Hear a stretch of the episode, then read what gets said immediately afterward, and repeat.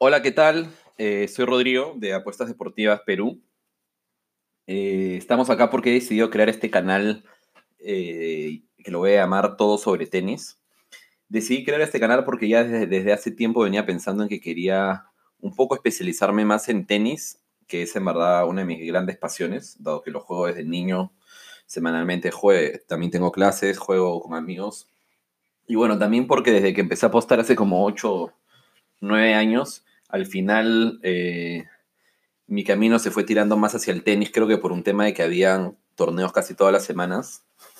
Este, y también porque hace unos años tuve la oportunidad de ir al torneo de Miami y, creo que esa experiencia en vivo de los jugadores, donde también puedo apostar, recuerdo que me fue bastante bien en ese torneo con las apuestas que hice y verlo en vivo, etcétera, hizo que mi, mi interés por el deporte este, creciera bastante. Y bueno, nada, como decía, hace un tiempo empecé a pensar en que quería empezar a generar más contenido relacionado a tenis que solo las apuestas que les dejo por el, por el canal de Instagram y de Telegram. Y ahora mientras viajaba por, o sea, mientras, mientras estuve en Cincinnati viendo, viendo el torneo esta semana, pensaba en, primero pensé en escribir y creo que inclusive les pregunté si es que les gustaría que escribiera como una especie de blog sobre el torneo, contándoles de la experiencia, cuánto me costaron las entradas, cómo llegué, qué hice, etcétera y en verdad me di cuenta que yo no soy una persona mucho de escribir, no, no, no es algo que fluya mucho conmigo. Y también yo hace un tiempo he empezado a escuchar mucho de podcast de temas que me gustan. Este, y el formato del podcast en audio se me ha enganchado muchísimo porque al final es un formato que puedes escucharlo cuando quieras. Puedo, o sea, escucho literal podcast cuando me baño, escucho podcast cuando estoy yendo a trabajar, este, escucho podcast cuando estoy cocinando, etcétera, porque al final es un, es un formato que te permite hacer algo más y no tienes que estar realmente prestándole el 100% de tu atención a eso, ¿no? Entonces, nada, evidentemente dije, pucha, si es que no sé escribir y quiero empezar a hacer algo, ¿por qué no? En verdad nos vamos por, por el lado del podcast, ¿no? Bueno, este primer capítulo introductorio va a tratar, evidentemente les voy a contar sobre mi viaje al, al, Masters 1000 de Cincinnati. Eh, y luego ya en los próximos capítulos haré un análisis de algunos torneos. Lo que estoy pensando en verdad es sí hacer análisis más detallado de los Grand Slams como el US Open, el, Roland Garros, Wimbledon o, Australia. También hacer análisis de los Masters Mills y los torneos más cortos y lo que planeaba hacer, dado que hay todas las semanas, es en verdad comentarlos brevemente. Eh, quiero tratar de no explayarme mucho para que sea un, un, podcast, no sé, de unos 10, 12, 15 minutos para que en verdad puedan escucharlo eh, y no necesiten de tanto tiempo para, para ello, ¿no? En verdad, sobre mi viaje ya lo tenía planeado desde hace tiempo. El año pasado también tuve la oportunidad de ir a Estados Unidos y pucha, fui a Nueva York y Boston y en verdad me fui a ver todos los deportes que, pudo, que pude. En Nueva York me acuerdo que fui a ver NBA, en Boston fui a ver NBA, luego regresé a Nueva York y me fui a ver fútbol americano y en verdad es porque los gringos de cara al deporte son unos, son creo los reyes del entretenimiento, todo está diseñado para, para que la pases bien en, en algunos de estos eventos deportivos, desde el estadio, la gente, el show, eh, la compra, de que puedas también inclusive tomar en, el estadio, etcétera, etcétera. Ese viaje me hizo, me hizo decidir que este año que venía, o sea, este 2019, quería eh, planear un viaje, pero un viaje de tenis que al final es lo que realmente me gusta. ¿no? No, no había tenido una experiencia de un torneo de tenis más que la de Miami que les comenté, pero que ya fue hace como unos 4 o 5 años. Este, y bueno, nada, estuve, estuve debatiendo mucho a ver si es que iba al US Open o si iba a Cincinnati. Había tenido amigos que me habían comentado ambos torneos y en verdad un poco tengo la suerte de, que mi hermano ahorita está viviendo en Nueva York porque estudia y mi hermana vive eh, también porque estudia en Indiana, que son estados, en verdad, bueno, el de Nueva York, el US Open queda ahí y Indiana está muy, muy cerca a Ohio, que es donde queda el Masters 1000 de Cincinnati. Entonces, nada, haciendo como que un rápido pros y contras de ambos torneos, si bien el US Open de hecho es un Grand Slam y etcétera, eh, a la hora de ver tema de precios, eh, ver tema de días y analizar unas variables más, me terminé yendo por, por, por en verdad ir al, de, ir al de Cincinnati. Ahora les voy a contar en verdad todas las ventajas creo del torneo de Cincinnati. El torneo de Cincinnati es un torneo de Masters 1000, como muchos conocerán, y es un torneo que por la historia, que para esta hora que me metí a hacer un poco de investigación de cara al torneo, es un torneo que tiene casi 100 años de fundado. Este, y es un torneo en el que en verdad siempre o el 90% de las veces todos los grandes han asistido o han tratado de asistir. De hecho, este año tuve la suerte, por ejemplo, que Murray decidió utilizar este torneo como su regreso al, al, al tema de singles. Nadal iba a venir a Cincinnati, pero terminó retirándose porque campeonó la semana pasada en Montreal. Federer había dicho que el único torneo que iba a jugar de toda esta serie americana previo al US Open iba a ser el de Cincinnati. Y bueno, Djokovic también iba a venir. Entonces es un torneo en verdad en el que tienes a todos los grandes, pero un Masters 1000. Y los tienes en una ciudad como Ohio, que de hecho es una ciudad muchísimo más barata este, que una ciudad como Nueva York. Entonces, creo que el tema de precio, eh, comparado contra la calidad de jugadores que iban a venir, me atrajo mucho más el de Cincinnati. Lo otro es que el torneo de Cincinnati, el ser un Masters 1000, es, es un torneo chico.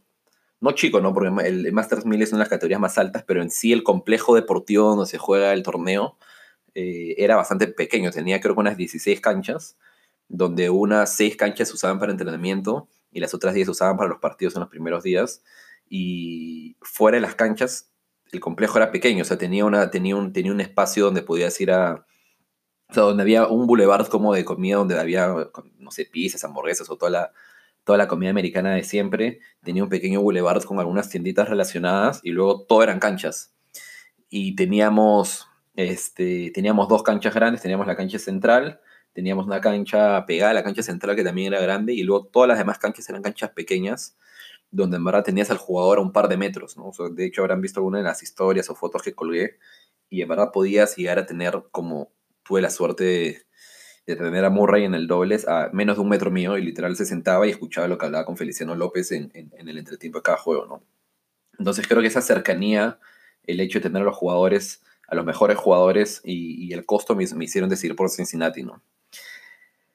Pero bueno, ¿cómo fue el viaje? Eh, no hay vuelos directos a Chicago, que es otro, que es otro, eh, que es una de las grandes ciudades que está cerca pero volé a Nueva York, de Nueva York volé a Chicago.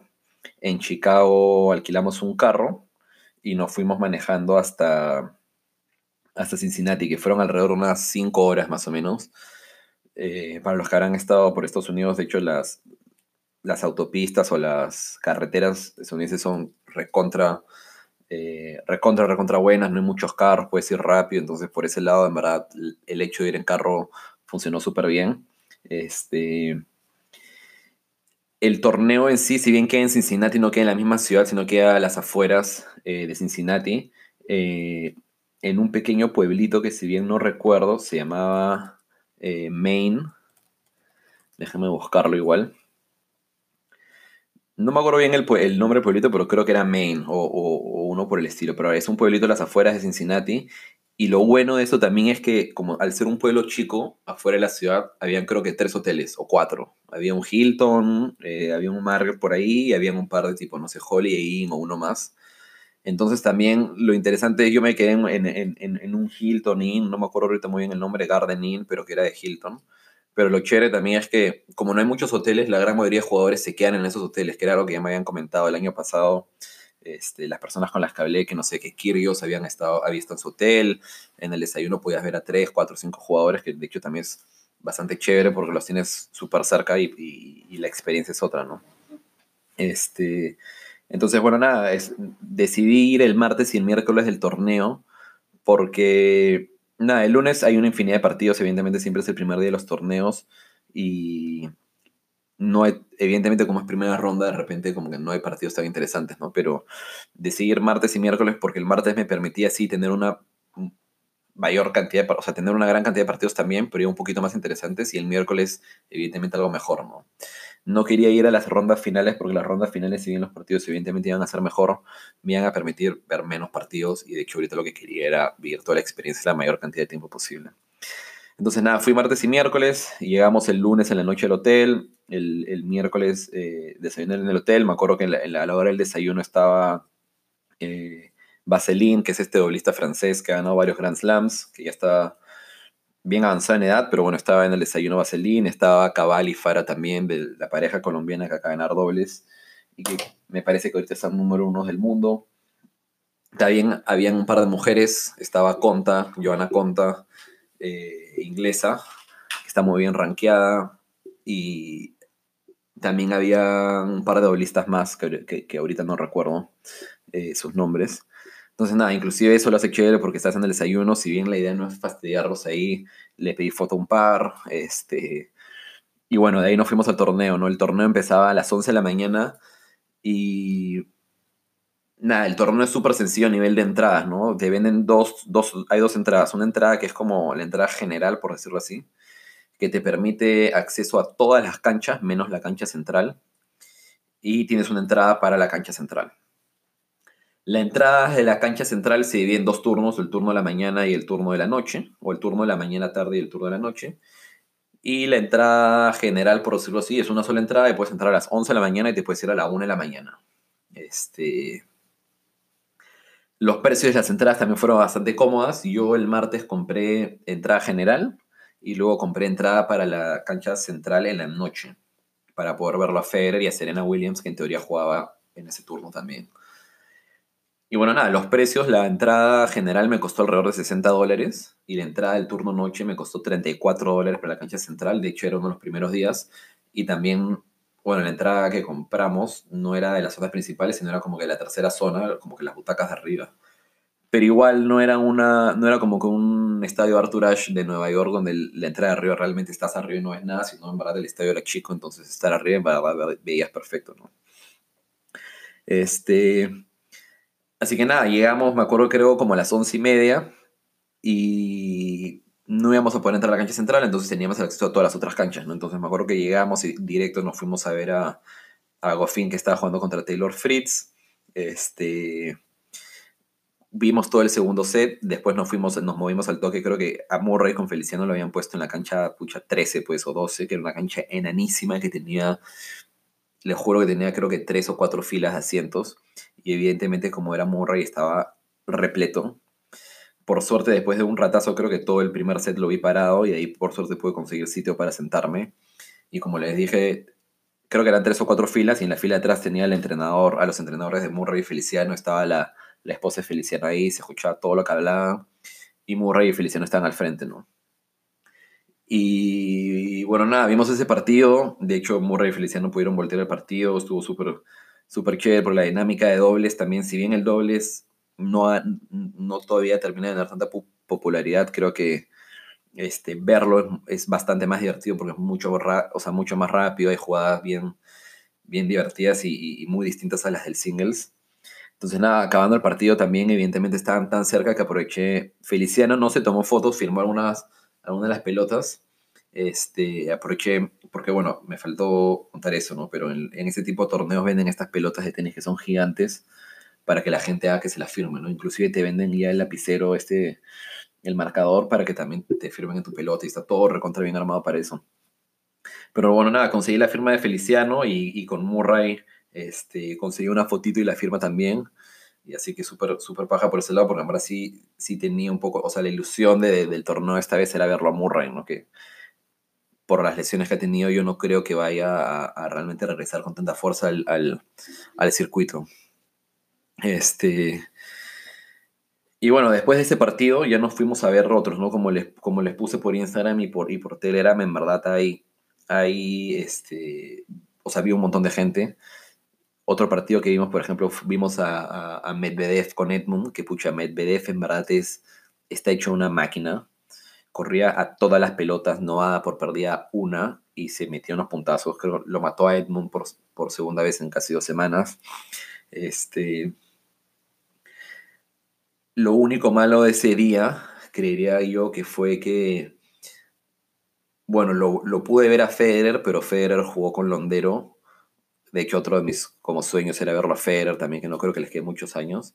Pero pucha, Londero es un jugador que acaba con un poco de como salir. En, en, en, en, lo está haciendo bastante bien, pero en pista dura tiene cero historia. A la justa sabía ¿no? su primer partido de ATP cancha dura contra Berretini el, el, el, día pasado. Y Federer le ganó, pero con la ley del mínimo esfuerzo. O sea, realmente no, no vi, no tuve la oportunidad de ver al Federer que me hubiese gustado, en verdad, con super puntos, nada consiguió un break rápido en cada set y luego hizo lo mínimo cuando sacaba el Londero y con su saque aseguró el partido. Y bueno, pucha, tuve la mala suerte que Serena se retiró de la final de, Toronto y terminó cancelando y retirándose acá de, Cincinnati bastante tarde, ¿no? Entonces recién nos enteramos que no iba a jugar Serena creo que media hora antes de que supuestamente empezara su partido. Y la reemplazó una americana que se llama Pegula, que en verdad no conocía mucho. Este, así que nada, empezamos a ver ese partido que era Serena Díaz con Pegula, en verdad bastante malo. Y como comprenderán, nosotros llegamos a 11 y media y les estoy hablando que eran las 10 de la noche, entonces llegábamos ya casi 11 horas en el torneo muertos.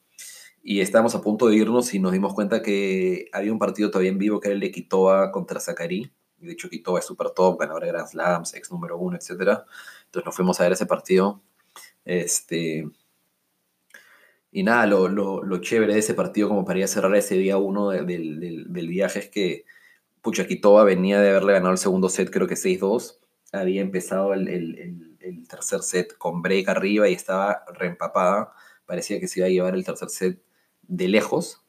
Y en verdad es alucinante cómo, o sea, vimos cómo Quitoa en, en uno de sus saques falló dos puntos súper fáciles que se le fueron a la net y la otra creo que la botó. Se desconectó un poquito del partido, Sakari recuperó el break y se terminó llegando al partido y, y, y me acuerdo que le decía a las personas con las que estaba, te apuesto que, porque Quitoa mantuvo su siguiente saque, y les dije, y se le notaba que Sakari está con todo, y dije, te apuesto que en esta Quitoa, eh, lo pierde, o sea, le quiebran y luego, luego lo pierdan, ¿no? Y en ese game Quitoa hizo tres dobles faltas, mandó dos pelotas a la red, así, un desastre. Se le notaba totalmente fuera, mientras que Sakari estaba en modo destrucción. Así que nada, ahí, un poco que concluye el primer día. En verdad, muchísimas cosas positivas de ese día. Creo que puede haber un montón de gente. Eh, y bueno, terminamos yéndonos del, complejo como a las once y media. El, en verdad, el complejo cerca de los hoteles está como a 10 o 15 minutos, en verdad está súper cerca. Este, inclusive hay un parque de diversiones también a unos minutos, hay una cancha de golf también bien cerca. Y bueno, nada, nos fuimos al hotel y el día siguiente la misma dinámica, ¿no? Un poco despertada a 9, desayuno a las 9, perdón, y para tratar de llegar al complejo 10 y media y 11 tener, y tener casi todo el día, ¿no? Este, nada, el segundo día también tuve la oportunidad de ver, este, tuve la oportunidad de ver, empecé, empecé con, el partido, con, con el partido de Gasquet, Gasquet contra Del Bonis, que de hecho estaban jugando en la cancha que estaba más cerca a la mía. Eh, también era una cancha chiquitita, casi entrenamiento. Hice que Gasquet me firmara y me tomé foto con Gasquet. Este,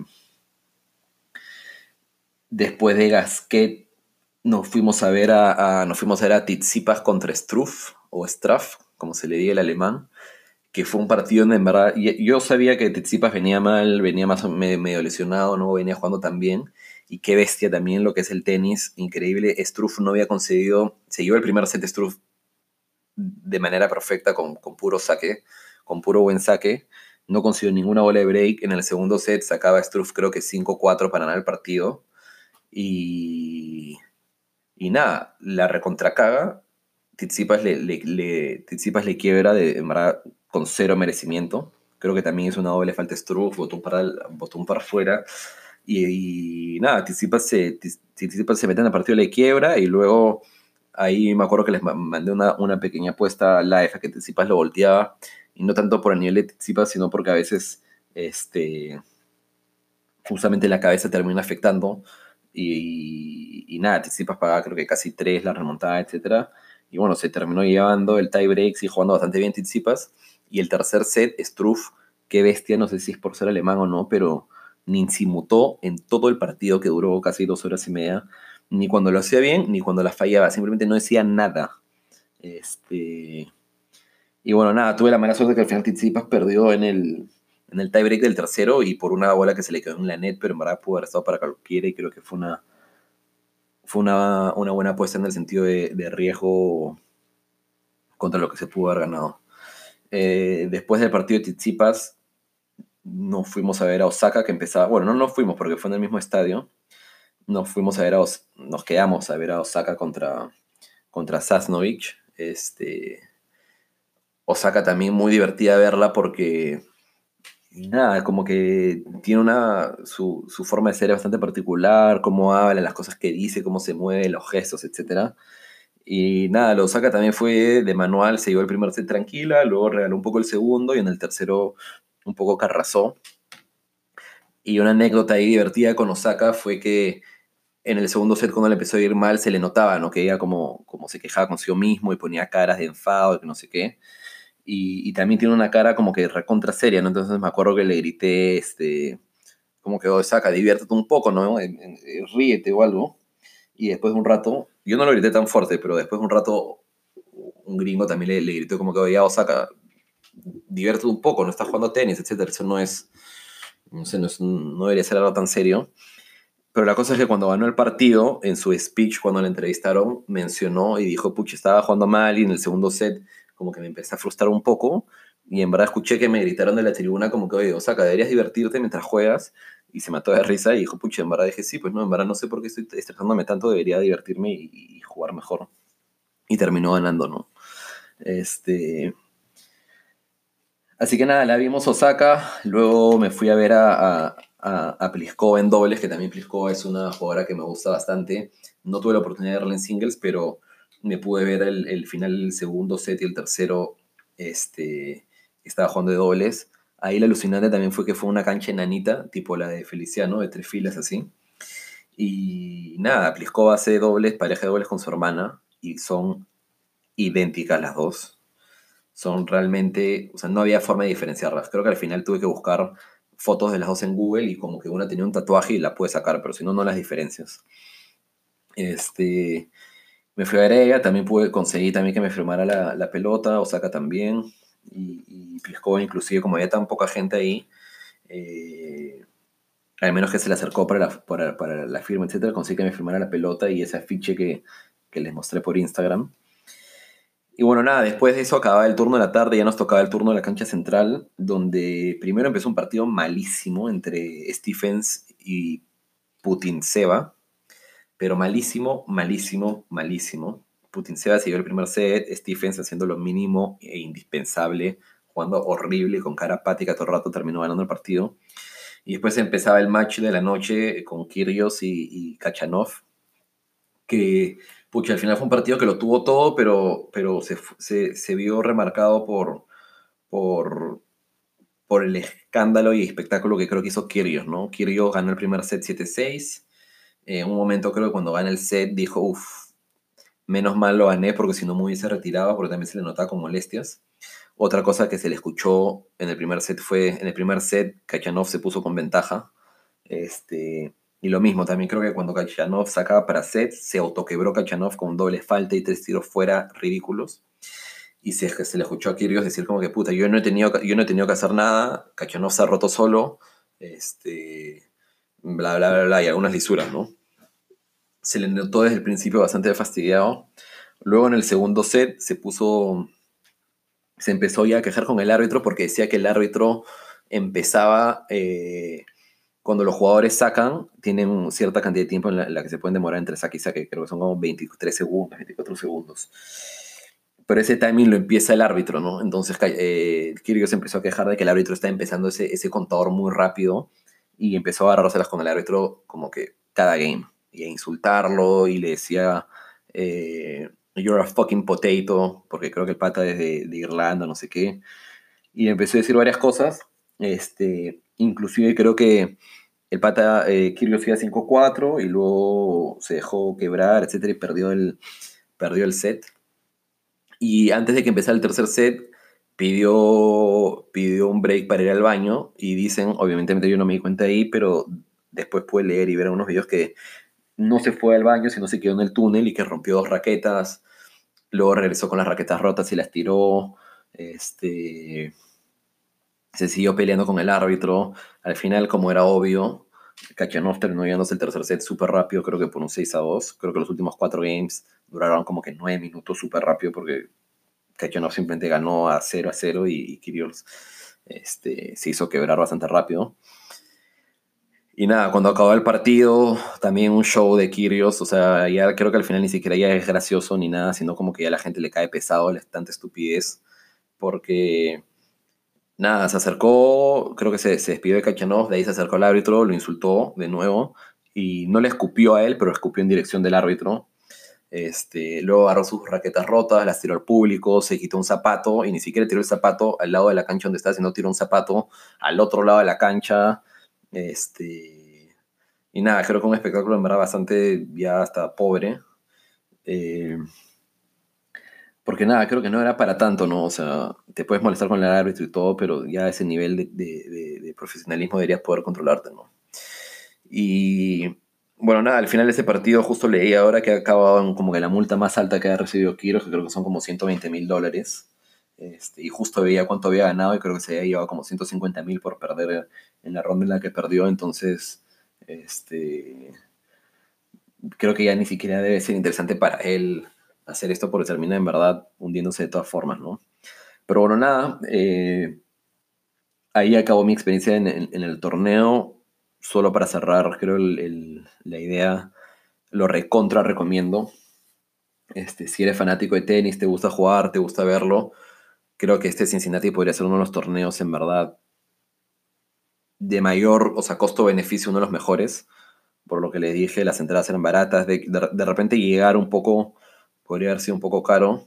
Este, pero ya las entradas y la comida y todo, y todo ese tipo de, de, costos relacionados son bastante, estoy seguro que son bastante más cómodos los de Nueva York, donde la entrada podía costar para los días iniciales creo que está el doble o el triple. Eh, y nada, espero que les haya gustado. Este es el primer capítulo. Eh, las próximas semanas, bueno, no, las próximas semanas, entre mañana y pasado estaré subiendo el análisis del, del US Open y en verdad cualquier comentario que tengan o, duda o algo, eh, les pido que por favor me escriban en, en el Instagram de Apuestas Deportivas. Y nada, hasta la próxima.